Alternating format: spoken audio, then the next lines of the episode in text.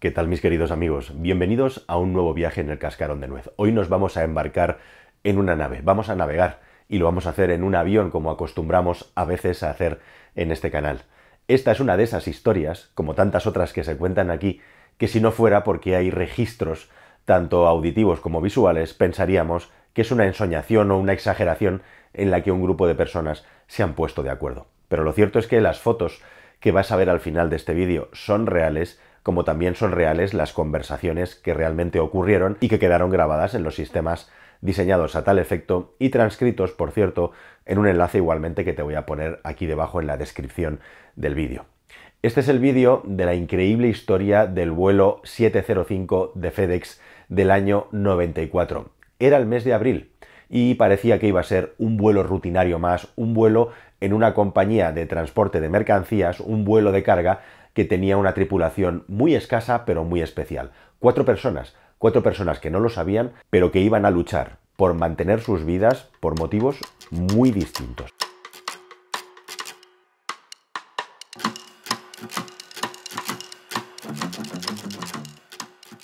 Capitán David Sanders, el piloto del avión. Primer oficial o copiloto James Tucker. Ingeniero Andrew Peterson, e igualmente ingeniero de vuelo Auburn Calloway. Estas cuatro personas, a las que me referiré a partir de aquí por sus apellidos, son las personas que formaban parte de la tripulación del vuelo, aunque la última persona mencionada, Calloway, no era alguien que estaba activo en este vuelo, como digo, de carga, que iba a transitar entre las ciudades de Memphis y San José. Era un momento de primavera, en abril de 1994, en el que Federal Express además acababa de cambiar su nombre a FedEx y que comenzaba a tener mucha actividad, entre otras cosas, por la zona de Silicon Valley. Y justo ahí, a Silicon Valley, iban con un avión cargado de materiales electrónicos para la zona donde se desarrollaban y se desarrollan buena parte de las tecnologías que luego usamos por todo el mundo. El avión, como digo, un avión utilizado para carga, nada menos que un clásico McDonnell Douglas DC-10 que no tenía mayor espacio para ocupantes, como digo, que la tripulación que pilotaba el avión y unos asientos auxiliares cerca de la cabina del avión para poder llevar a otras personas. Y justamente Calloway era pues un peso muerto, como se suele decir en aviación, eh, alguien que simplemente estaba en tránsito y que no formaba parte de la organización del vuelo. Pero Calloway era una persona por eso fue un poco extraño que Calloway llegara al avión antes que nadie, además saltándose el protocolo, puesto que ya estaba sentado en su sitio, fuera de la cabina de tripulación, por eso, para el ingeniero Peterson resultaba un poco extraño que al llegar al avión para empezar a hacer los chequeos y comprobaciones antes del despegue de todos los sistemas, se encontrara ya dentro del avión a Calloway, algo que protocolariamente no era muy normal y menos aún cuando en ese avión era solamente un pasajero del vuelo. Bueno, la cuestión es que, eh, aunque no le pareció bien, no dijo nada, lógicamente, y se puso a comprobar los sistemas del avión, pero hoy aquí que encontró una cosa muy extraña, y es que el sistema de grabación de las conversaciones dentro de cabina estaba desconectado siguiendo el protocolo que hay que seguir para comprobar, chequear todos los dispositivos, se dio cuenta de que estaba con el interruptor en off y lo volvió a poner en marcha, no sin extrañarse bastante de este detalle. Salió del avión, se puso a hacer una comprobación visual del avión, mientras copiloto Tucker y piloto Sanders llegaban al mismo, y cuando volvió otra vez a sentarse en el avión,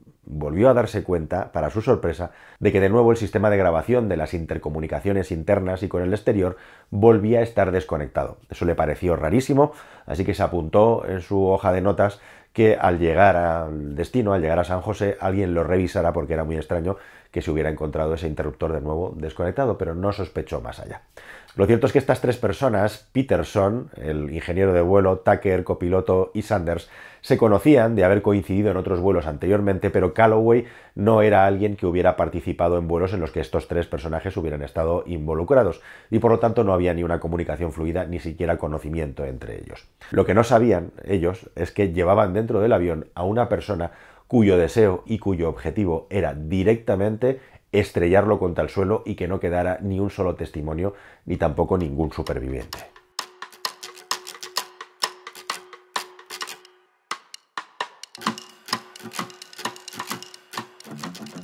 Y es que Auburn Calloway tenía un oscuro secreto que todavía no se había revelado al mundo. Calloway había sido un universitario ejemplar, consiguió terminar su carrera en Stanford, fue militar, fue marine, fue piloto de avión, piloto de guerra y además era un experto en artes marciales. y estaba intentando hacer carrera en FedEx, pero mientras eso sucedía, tuvo la desgracia personal de separarse y su mujer se quedó con la custodia de los hijos. Pero él, con su empleo, seguía manteniendo a toda la familia precisamente porque le tocaba aportar la parte de la manutención. Y Calloway igualmente quería y aspiraba, lógicamente después de haber estado en la Marina pilotando, a ser él el piloto de los aviones, pero por aquel momento no conseguía las acreditaciones y acreditar la experiencia para tal fin y él estaba bastante resentido por lo visto, según se supo después, con la compañía, porque consideraba que además, por el hecho de ser negro, estaba discriminado dentro de la empresa. La cuestión es que sea como fuere, se descubrió a posteriori, en ese momento nadie lo sabía, el avión a punto de despegar cargado hasta arriba de material electrónico, que Calloway lo que quería y lo que deseaba era que el avión se estrellara con una única finalidad, no solamente vengarse de FedEx, sino que además, al morir todas las personas en su interior e igualmente él, es decir, suicidarse, su familia pudiera cobrar el seguro de accidente, el seguro de vida que tenía contratado con la compañía, un seguro que ascendía al monto de 2 millones y medio de dólares. Así que su plan, su objetivo, era que cuando estuvieran en el aire tomaría el mando del avión y lo acabaría estrellando. Y lógicamente, como quería estrellar el avión y como quería que pareciera un accidente aéreo, no podía recurrir a las armas de fuego u armas convencionales. Así que, ¿qué hizo? se metió dentro del avión con una funda de una guitarra, solo que dentro del avión no había ninguna guitarra como os voy a contar a continuación. Pero eso no sabía nada, no sabía absolutamente nada la tripulación, que sin más ejecutó el protocolo de despegue y se pusieron en el aire a volar. Todo iba bien, todo iba tranquilo, el tiempo era bueno, y en la cabina, piloto, copiloto y ingeniero de vuelo iban charlando de cosas triviales o banales como sobre dónde vivían, según ha trascendido en la conversación que hubo en la cabina, o también cuál era el tiempo que les iba a esperar al llegar a la soleada California. Mientras tanto, al otro lado de la puerta, sentado en su asiento, el señor Calloway estaba acercándose ya, una vez despegado el avión, a su funda de guitarra para sacar el instrumental que llevaba dentro. Previamente a eso, Calloway se tenía que haber informado de la hora a la que salía el avión para estar el primero dentro del avión y desconectar el sistema de grabación de las comunicaciones. Pero como ese plan no le salió bien, tuvo que cambiar de plan sobre la marcha y decidió atacar nada más despegar el avión, porque a continuación iba a necesitar un poco de tiempo para destruir las pruebas y las grabaciones de sonido que hubiera podido haber antes. Así que, como digo, se fue directamente a abrir su funda de guitarra, solo que dentro de esa funda de guitarra no había precisamente un instrumento musical. En su lugar lo que había era un puntiagudo arpón, dos martillos, dos mazos y un cuchillo todo material, lógicamente, con el que pretendía atacar, pretendía agredir a la tripulación del avión, que no eran más que ellos cuatro, como estoy diciendo. Y lógicamente, si hubiera utilizado armas de fuego, eso hubiera quedado al final en las autopsias, en el trabajo de los forenses reflejado, y por lo tanto se hubiera sospechado. Así que su plan era básicamente machacarle el cuerpo y la cabeza a esas personas con el fin de que todo se pudiera mezclar, todo formara parte de un accidente y ese instrumental utilizado pues acabará como herramientas que simple y llanamente estaban en el interior del avión. Así que mientras estas conversaciones, como digo, banales que estaban sucediendo en el interior con toda normalidad ocurrían, Calloway abrió la puerta con sigilo y teniendo a todos a sus espaldas, tenía por un lado a la izquierda al piloto y a la derecha al copiloto y sentado detrás a la derecha al ingeniero de vuelo comenzó con su plan. Así que, ¿qué es lo que hizo? Pues cogió el martillo con el martillo y dio un martillazo tremendo en la cabeza al ingeniero Peterson que hizo que automáticamente quedara con la cabeza caída, prácticamente inconsciente y empezando a sangrar abundantemente. Y mientras eso ocurría, antes de que los otros dos hombres que tenía delante, Tucker a la derecha y Sanders a la izquierda, pudieran reaccionar, otro martillazo enorme se llevó Tucker con el idéntico resultado, hiriéndole inmediatamente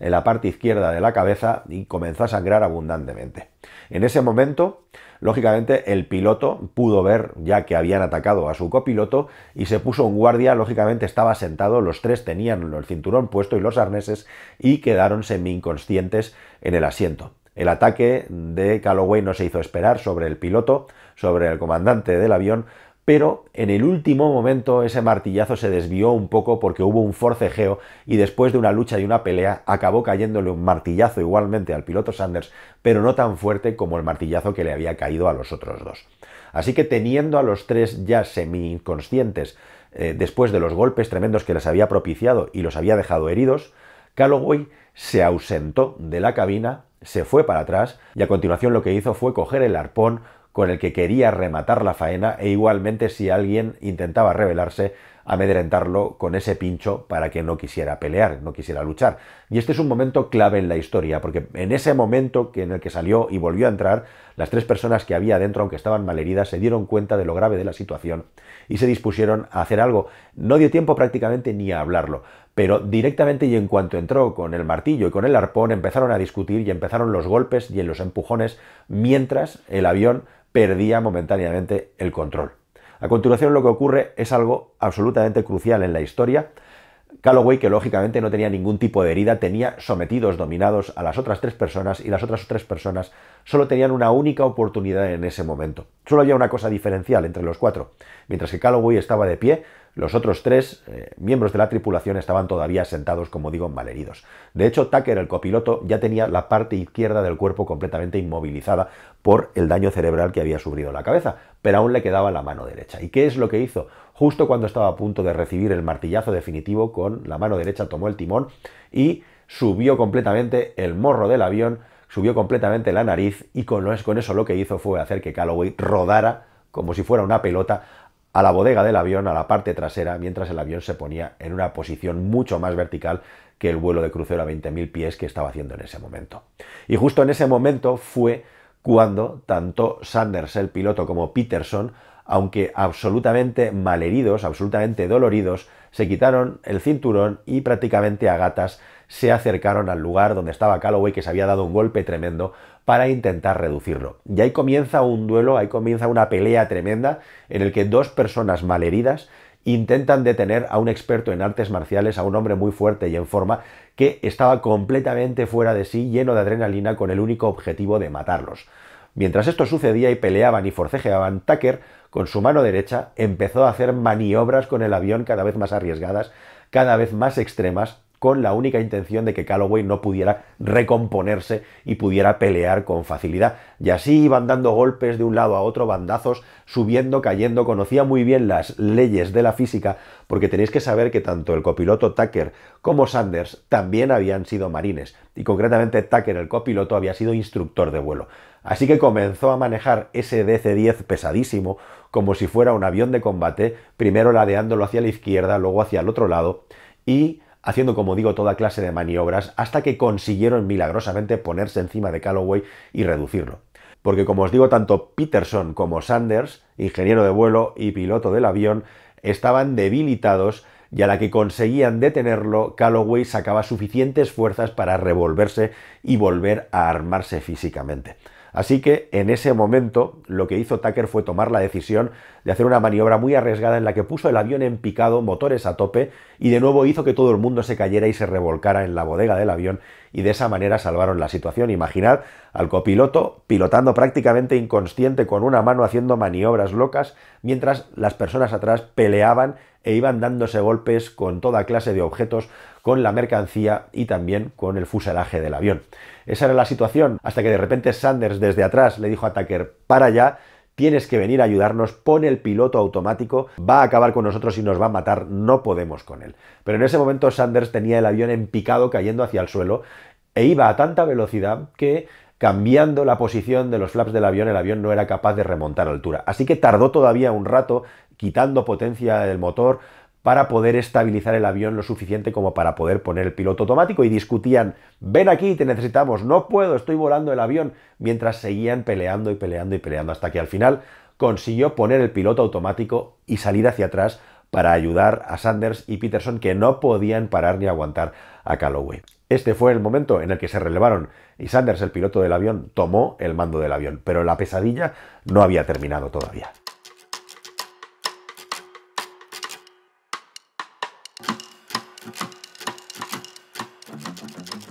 Bueno, la situación es simplemente la misma que antes, solo que en lugar de estar Sanders encima de el suicida, en ese momento estaba Tucker, Sanders toma la situación, su compañero lógicamente ya había hecho Mayday, ya había pedido ayuda, no entendían muy bien en Memphis qué estaba pasando, pero ya habían decidido volver a Memphis y tenían un problema extra y es que ese avión iba cargadísimo de combustible e igualmente también muy cargado de mercancía y en teoría no era posible o no era recomendable que el avión acabara aterrizando en el mismo lugar en el que había despegado precisamente por el exceso de peso, iba pesado. Pero la cuestión es que no había otro remedio, la situación dentro era muy grave y tenían que aterrizar cuanto antes. Sin embargo, mientras todo esto sucedía e intentaba comunicar la situación un Sanders que prácticamente no podía ni hablar de lo debilitado que estaba atrás, Calloway estaba comenzando a desembarazarse de las otras dos personas con las que estaba peleando. Así que Sanders tomó la decisión de poner el piloto automático en el último momento antes de ir a aterrizar y previo a haber bajado a 10.000 pies por si había algún tipo de descompresión, lógicamente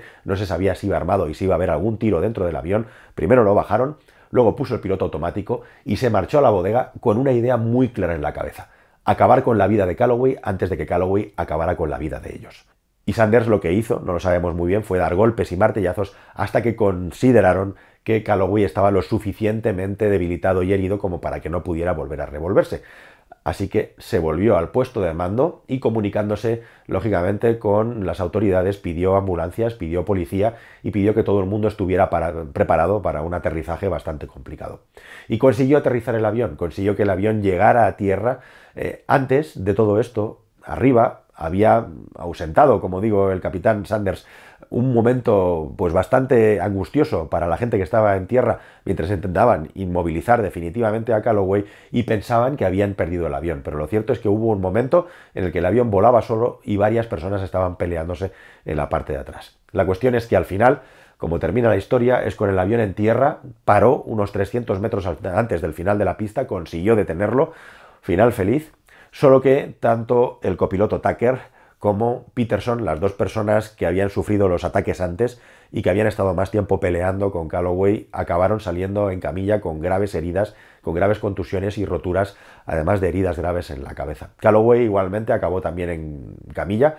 había recibido una tundra de golpes importante eh, por parte de los tres hombres y el que mejor parado salió fue precisamente el piloto del avión, Sanders, que pudo salir por su propio pie, no tuvo visibilidad durante todo el vuelo en un ojo, iba completamente manchado de sangre e igualmente una parte de su oreja había desaparecido en las peleas y los forcejeos con el, con el arpón con el amigo Calloway. Así que estos tres hombres, estas tres personas, que habían sido también exmilitares, consiguieron salvar la vida y también consiguieron salvar el avión. Lógicamente se abrió una investigación inmediatamente y se descubrió que Auburn Calloway había preparado minuciosamente el plan, se había preocupado muy bien de legar todos sus bienes y todo su dinero unos días antes a su esposa e igualmente también se había asegurado que todos los temas del seguro de vida estuvieran perfectamente afinados para que, en caso de ocurrir el accidente como tenía planificado, el dinero fuera a parar a su familia, cosa que no sucedió. Lo que sí que sucedió es que lógicamente tuvo un castigo ejemplar, se le condenó por haber tenido un intento de homicidio contra tres personas e igualmente por haber secuestrado una aeronave y por las dos cosas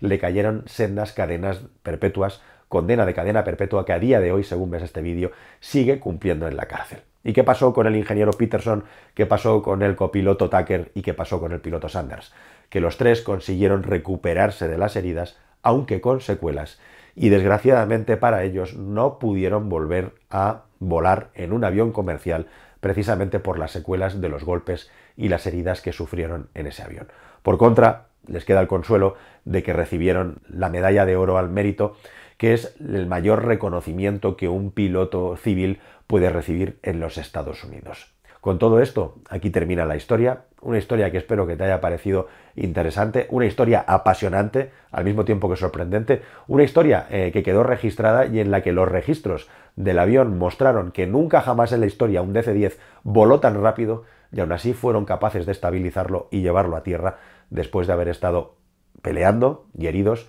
todo prácticamente el tiempo que duró ese vuelo 705 de FedEx. Nada más queridos amigos, como digo, nos vemos en un próximo vídeo, espero que os haya gustado y pronto más y mejor. Adiós.